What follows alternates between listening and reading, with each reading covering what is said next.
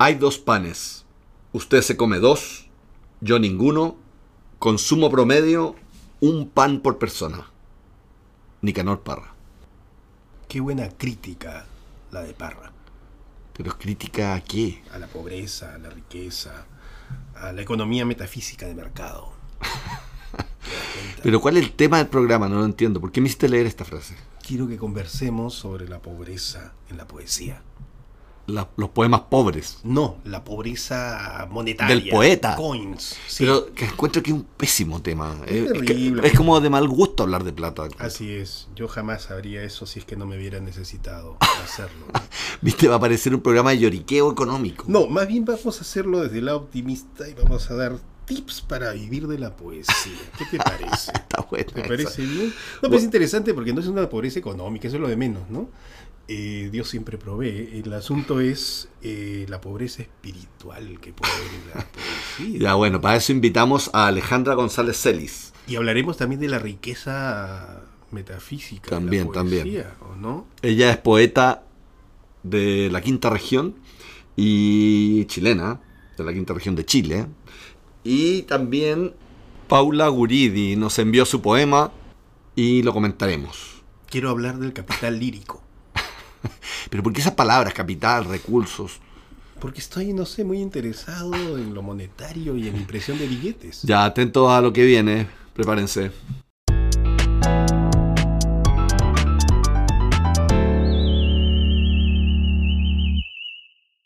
El premio Nobel alternativo esta semana es para la poeta chilena Alejandra González Celis. Alejandra vive en Viña del Mar actualmente, es trabajadora social, es profesora de la Escuela de Trabajo Social de la Universidad Católica de Santiago y ella además dirige una escuela poética para niños y niñas en Valparaíso. Y es una extraordinaria poeta, es lo Muy más buena, importante. Muy buena. A mí me encanta cómo declama los poemas también, con un sentimiento, una emoción. Tiene, tiene además una poesía social de denuncia. La poesía no se declama, Pancho. Bueno, digo, ya. De principio. Escuchemos su declamación y la entrevista con, con Javier. 300, 300, 9000. Este país es un call center donde una voz vacía nos indica que somos muy importantes, pero que actualmente todos nuestros ejecutivos se encuentran ocupados, especulando, rentabilizando, capitalizando. Espere en línea, sin acercar mucho su aliento al auricular. Pronto le atenderemos. Qué extraordinaria manera de empezar, Alejandra. Muchísimas gracias por estar acá en el programa. Gracias, Javier. ¿Qué significa para ti la pobreza de este país? Mira, la yo he dedicado gran parte, diría, de mi obra, si es que uno pudiera hablar así, de traer esos discursos que yo he visto y con los cuales he vivido a partir de mi trabajo como trabajadora social. Yo soy trabajadora social. Así es. y, y por lo tanto he estado metida en las subcapas de este país y con las personas a las cuales les ha sido, yo diría en gran medida, negado su derecho a siquiera poder generar alguna forma estética de, de- de- de- desde donde se encuentran, ¿no? Eh, y por lo tanto lo que yo he tratado de hacer ahí es eh, usar o vehiculizar a través de la poesía eh, esas formas de rabia, de injusticia, de desigualdad, también de alegría, por cierto, también de otros tipos de sentimientos, pero de discursos que han sido como objetualizados, como puestos a veces como folclore, A veces como maldad absoluta, ¿no? Eh, y, y poder traerlos o dialogar con eso desde lo que yo he visto. Yo, yo, yo he tratado de tener, de, de- de- de tener ahí como una suerte como de mirada, no sé si etnográfica puede ser o algo así. Y, y traerlo así. Y por lo tanto la, la pobreza o las pobrezas en realidad Mm, eh, han, han sido para mí un, un, un escenario, ¿no? Un- una, una, un- un- una especie como de, de, de- de estructura que yo trato de, trabajar en, en términos poéticos para mostrarla, ¿no? Para mostrarla, para mirarla, para ponerla en otro espacio y poder también hablar de eso eh, de una forma que sea afectiva también. claro, ¿no? claro.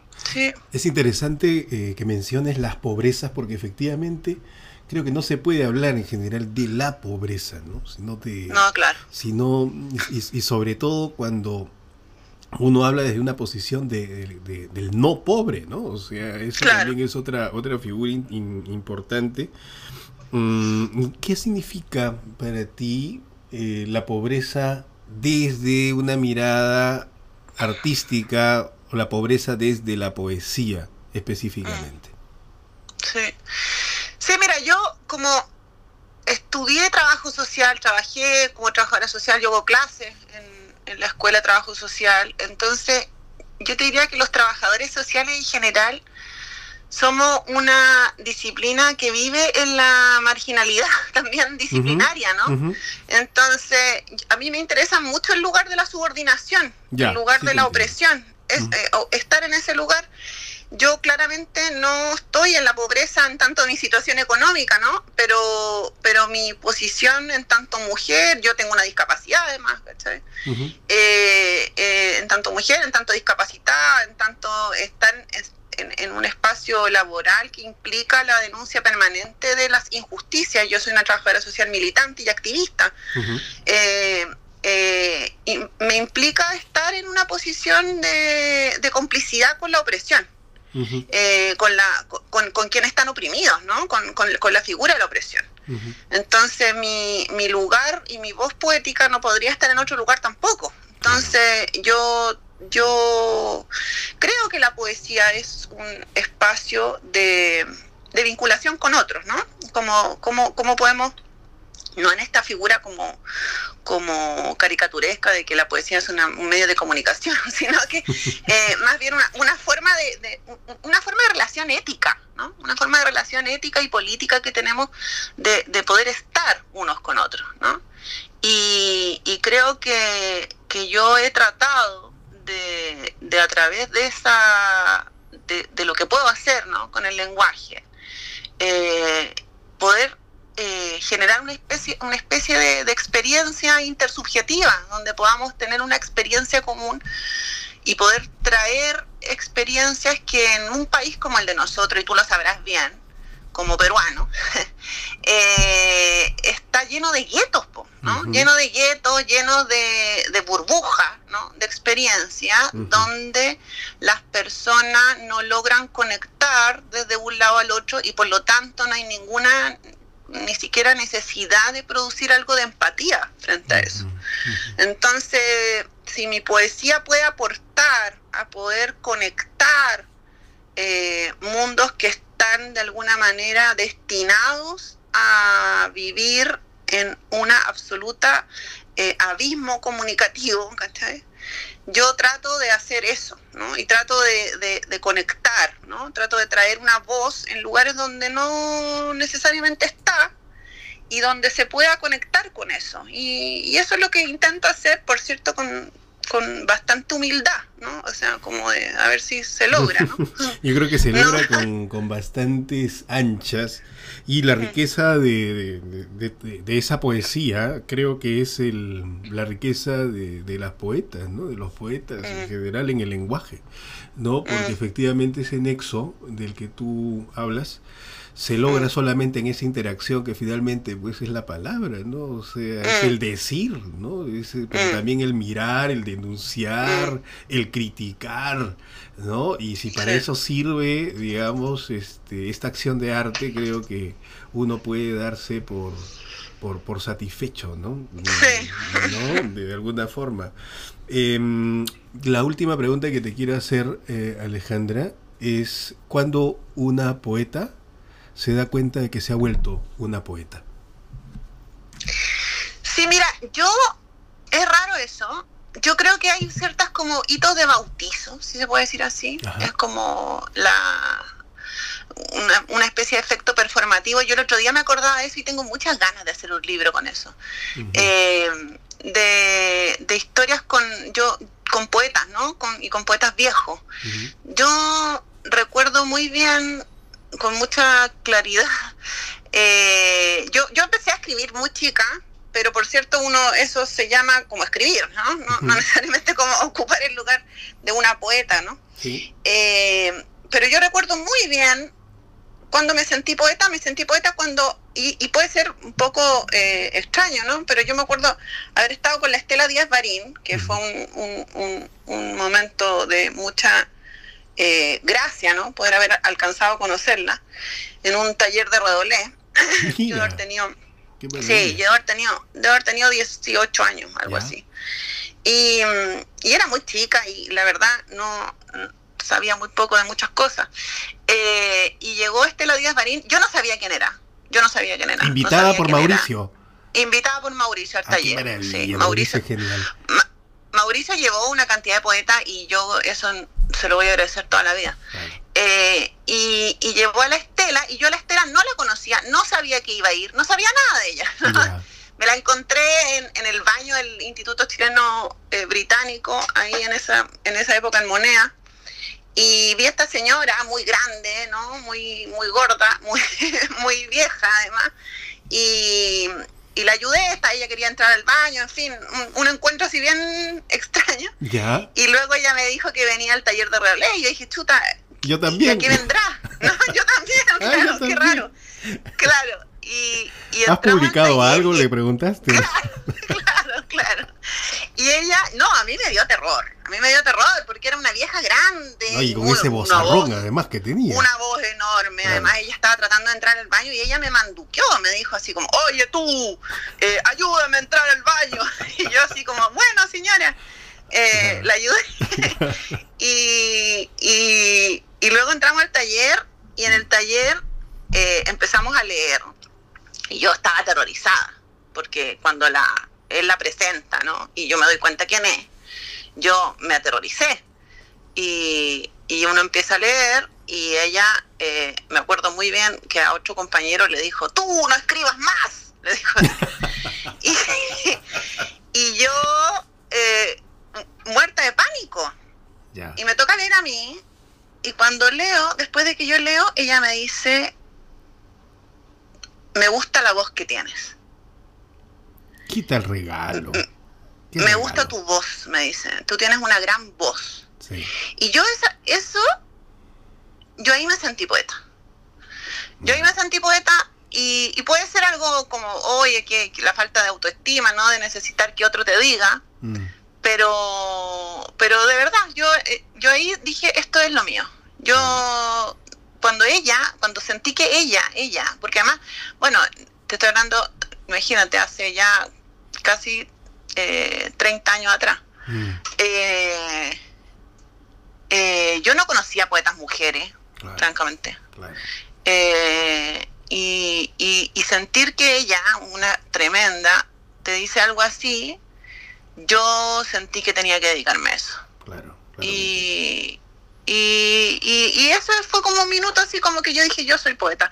Obviamente uno se, después me lo pregunté 500 mil veces y tampoco es una cosa eh, como de un sí y un no sí. Pues. pero pero es pero siempre me, me- me he quedado con esa y, y también y por eso ahora hice talleres con niños y todo no de, de, de la idea del encuentro con, con otras generaciones con otros poetas y, la- y la idea de que haya comunidad también Que es uno- importantísimo, ¿no? Porque si no hubiese importante. tenido Mauricio Redoles la buena idea de Claro, invitar claro, a gente que, que es súper importante. Claro. Es, es, Y- es una generosidad enorme, ¿no? Y que hayan eso espacios generosos donde estar no no donde te hagan mierda no donde te digan No eh, no, eh, no dedícate a sirve o, o- o trabaja el oxímoron de no sé qué manera no sé ¿entiendes? Claro. eh, sino de donde hayan espacios de encuentro, eso, de encuentro. A mí me gusta eso, me gusta encontrar a las personas, encontrar, que la gente se encuentre de una manera que sea cariñosa también, ¿no? Y yo con ella sentí eso, con toda su voz ron y toda su pero pero me sentí acogida sí y eso me gustó mucho te agradecemos muchísimo la entrevista Alejandra la diferencia que has tenido con nosotros y eh, bueno a quienes nos escuchan pues a leer a Alejandra González, eh, una poeta que es de mis favoritas en Chile, particularmente, una voz que suscribimos todos Estela Díaz Barín y por supuesto hay que hay que leer también a Estela Díaz Berín, una de las voces fundamentales, ¿no? contemporáneas también. Y por qué no a Mauricio Redolés también, ¿no? De una propuesta musical, poética también súper interesante, ¿no? Sí, Bueno, oye, te mandamos un gran abrazo hasta Viña del Mar y eh, que nos veamos pronto. Gracias, abrazo. Chao.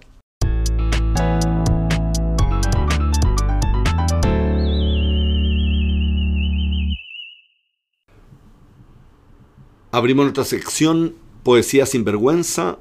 La entropía tutelar ha elegido el poema de Paula Guridi.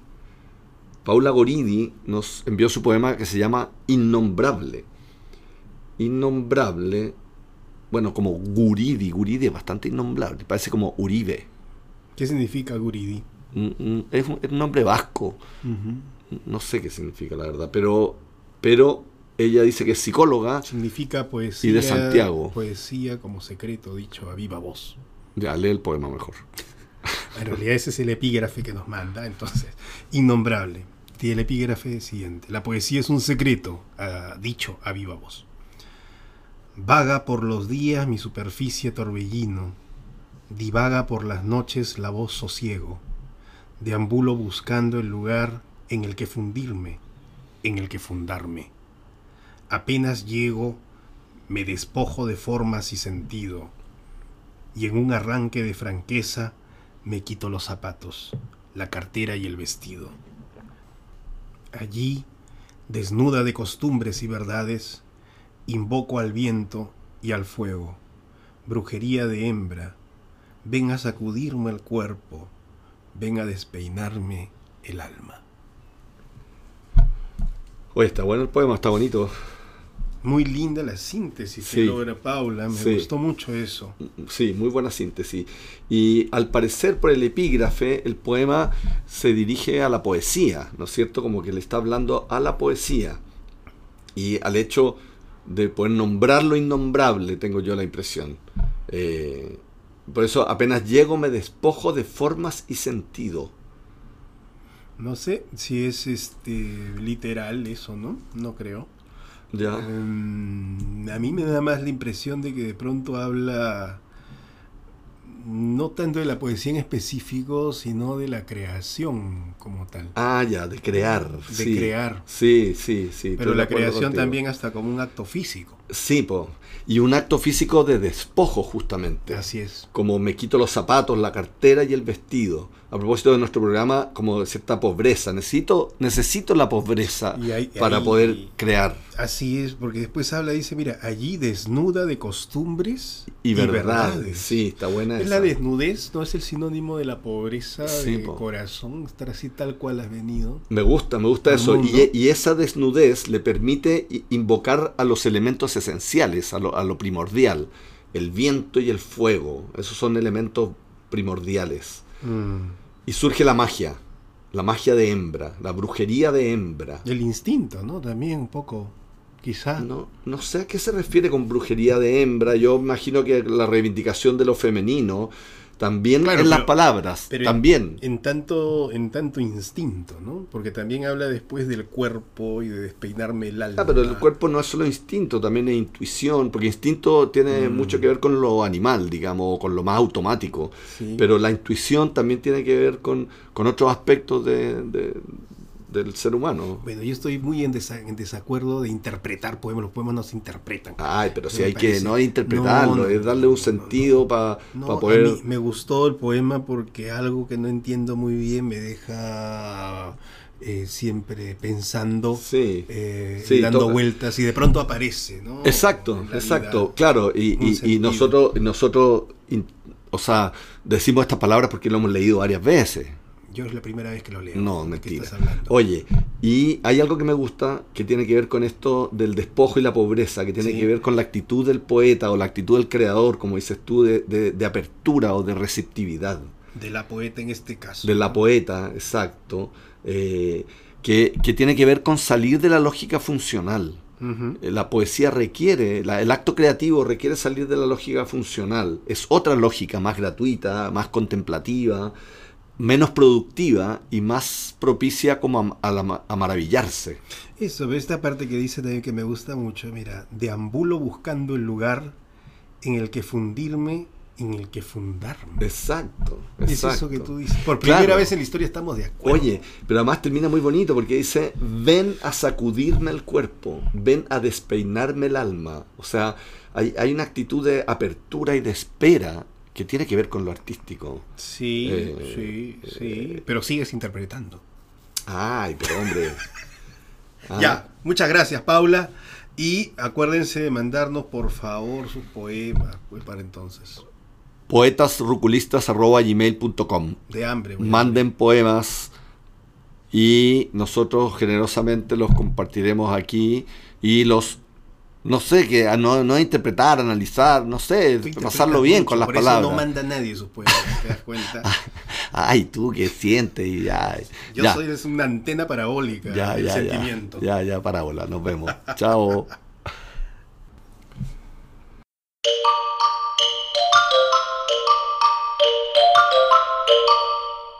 Bitácora Ruculista. Comenzamos nuestra última sección del programa, la Bitácora Ruculista, y para eso Javier va a ir al sótano donde tenemos... No me digas a dónde tengo que ir todavía. ¿De qué, qué va a versar estas cosas? De Es que en el sótano tenemos, tenemos a un eh, vagabundo. Un cadáver, digo. No, no, un vagabundo que estamos acogiendo. eh, y él Un hombre va- encadenado. Al revés, le estamos dando un hogar porque no tiene dónde vivir. Ya. Y lo recibimos ahí en el sótano. Anda a ver porque él te va a decir cuál es el aforismo. Estamos dando, por si acaso, eso para la gente que le interese, re- eh, acogida a, a poetas. A poetas que no que tengan no dónde vivir. vivir, Exacto. entonces- Como una residencia poética, pero de, por, por de caridad. Por, de por obligación, digamos. esto, Pero eh, la biblioteca, a la que no tienen acceso, por supuesto, porque se- no pues, pueden robar todos los, los manifiestos, libros. Eh, ya, entonces déjame buscar por ese lado. A ver, esta puede servir quizá. Poeta, el sistema no comerá más de tu pobreza. Este es de los años 70, más o menos. Esto suena como a, como a una declaración política. El sistema no comerá más de tu pobreza. No, pues está claro, es una alusión a lo que decía Velasco Alvarado, pues en el Perú, ¿te acuerdas tú de eso? No, no sé ni quién es Velasco Alvarado. Ah, bueno, entonces si no sabes, mejor no te digo nada. pues. Ya, ¿qué, qué, quién es Velasco Nada Alvarado? decía pues patrón, o no, el campesino, ¿no? Decía el campesino, campesino, el patrón no comerá más de tu pobreza, ¿no? Decía una cosa parecida. Ah, está buena. es Entonces, el ruculismo lo que dice es que todos los poetas no deberían ser acorde al sistema, sino que deberían ser pobres. Ya, no, sí, bueno, ya, pero a ver, ¿por qué la pobreza para ti es un problema? ¿Cuánto? Una vez yo iba pues a mis clases de negocios, pues sabes que estudié negocios. este, No, sí, se nota. Totalmente, eh, pero iba pues a una universidad muy pituca y una vez este, uno de los profesores, así que son unos lobos, pues esos tipos, me pregunta de cuánto es mi patrimonio. Ya. Me agarró frío. Y le dije, ya no me acuerdo qué le dije, pero le dije, ¿a ti qué te importa? ¿no? Hay dos temas aquí. Uno, el- la pobreza social y efectivamente la lucha comprometida del arte contra la injusticia y la pobreza. Yo creo que eso es de lo que hablamos con Alejandra González. Ya. Hay, hay, hay, hay ya, una lucha ya te con- pusiste en el rollo ONG. No, No, no, claro, no, ahí está ese rollo, pero está el rollo como de la pobreza espiritual. Es el, el segundo rollo. Ah, ya te que es de- teológico entonces. la pobreza espiritual tiene que ver con el- lo que decía Paula Guridi, que nos mandó su poema, como con este despojo de lo. despojo de todo aquello que me impide crear y que supone una suerte como incluso de ayuno espiritual.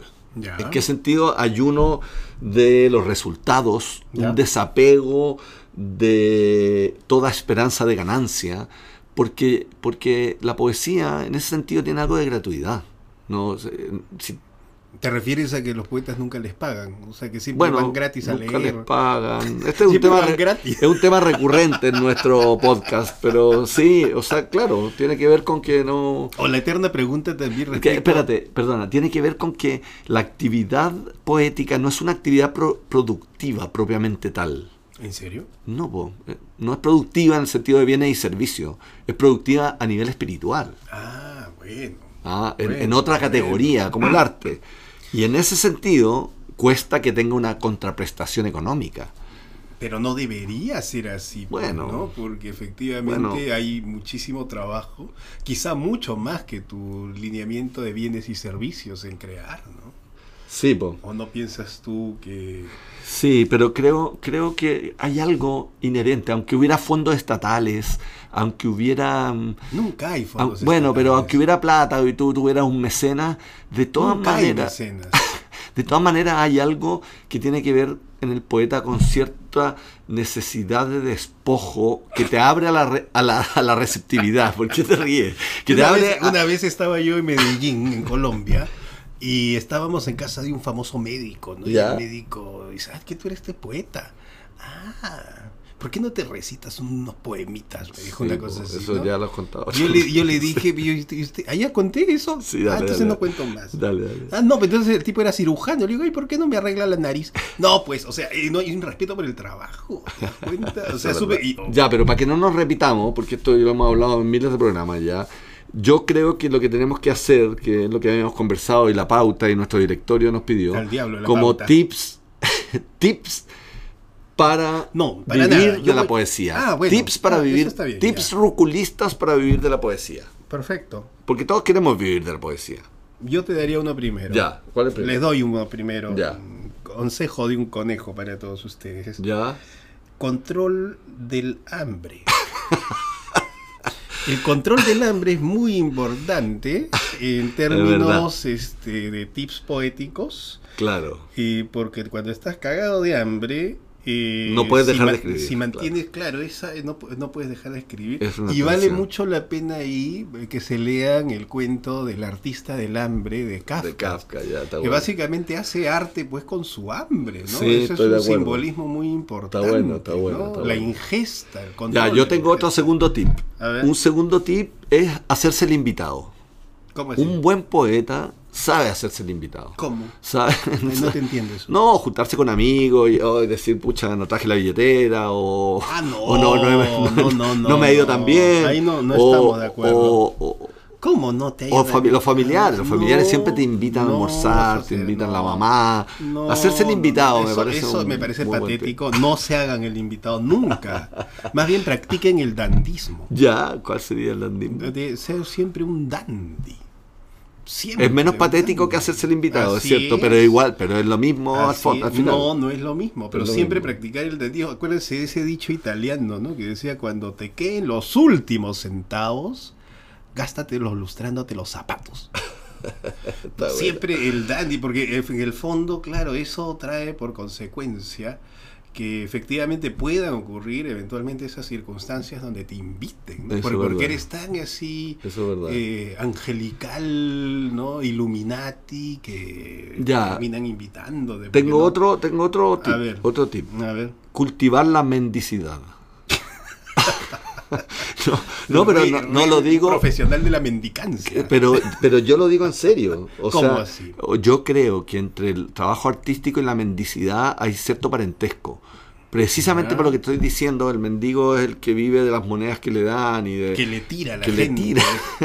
Entonces, bueno, artista hay- el artista, el artista de alguna manera es un tipo receptivo, una mujer receptiva, que, que están dispuestas a que llegue la inspiración, a que a contemplar para que de repente repente aparezca un poema. Ya, pero que te tiren la plata como Bueno, ¿cómo pero es eso también supone que No, yo pues. tenga que ir donde mis amigos y donde la gente que conozco y decirle, oye, eh, ¿qué tal si me financian este ¿Sabe proyecto? qué me Que- está pareciendo, Pancho? Que tú no tienes tips para vivir de la poesía.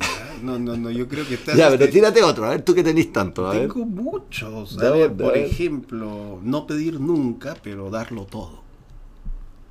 Tranquilo, pues padre Gustavo. No, peri- no pedir nunca, pero darlo todo. Ya, no es todo lo contrario de lo que estoy diciendo yo, ya. A ver, otro bueno Otro, puede ser ya. este, aprender eh, pesca deportiva.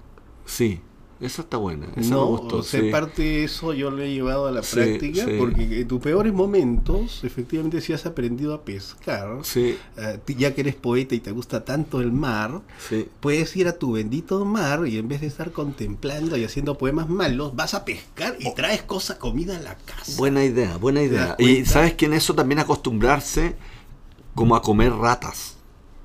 ¿Cómo comer rata? No, Oye, estás sí, no, no, no, no. ¿Cómo? Oye, La peste bubónica. son ricas, son ricas las ratas. Nunca he Son- comido ratas. son- sí, como que no. Y el cuye es la misma cuestión. El cuy no es una rata. Bueno, pero es, es pariente del No, ratón. Estás sí. ofendiendo a todo nuestro público altiplánico. No, bueno, es lo mismo. No, Eh, eh, de hecho, no, mascar es las colas.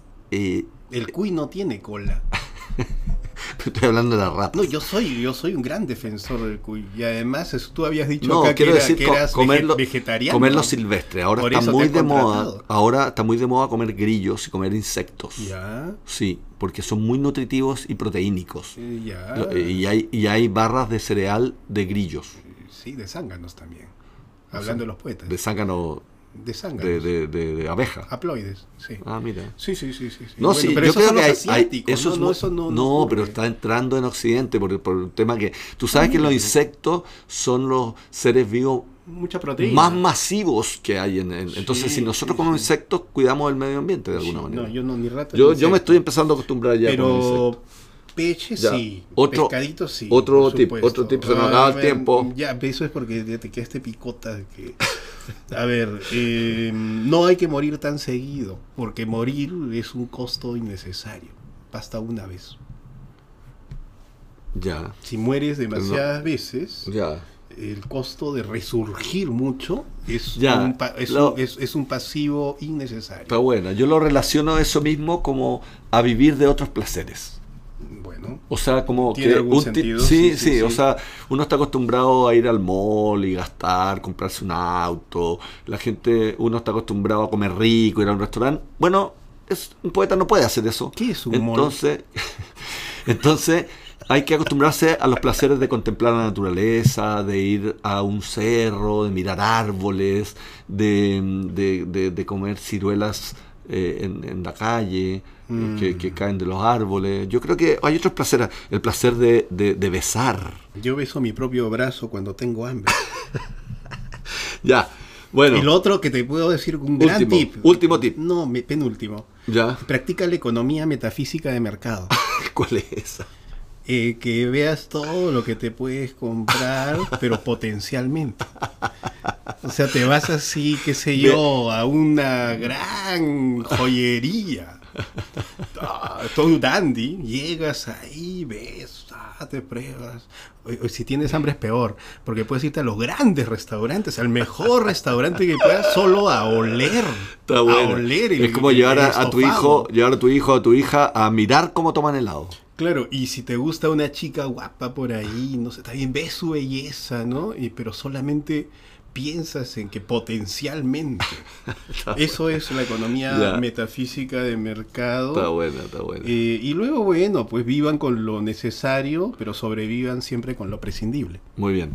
Muy bien, qué lindo eso ha sido los mensajes de No le has dado análisis, AZ. no le has dado No, análisis porque al ya último. nos pasamos el tiempo. Ay, bueno, Dios. Bueno, gracias a Breaking Work porque nos permite grabar este podcast. Gracias también a Paula Guridi y a Alejandra González Celis, y a todos nuestros mecenas. a todos nuestros mecenas que permiten que nosotros no comamos cuye todos los días. Apenas rúcula. Apenas rúcula. La rúcula es baratísima. Eso nos faltó en los tips. No es Comer barata, más rúcula. No, no es barata. Tienes que Es cultivarla es verdad, es producto de lujo. Ya. ¿no? Escriban a poetas ruculistas.com No y dejen de leer visítenos, a, a Dostoyevsky. y visítenos en palabradepoeta.com. Ahí están todos nuestros programas y los poemas. Y escríbanos. Adiós. Chao.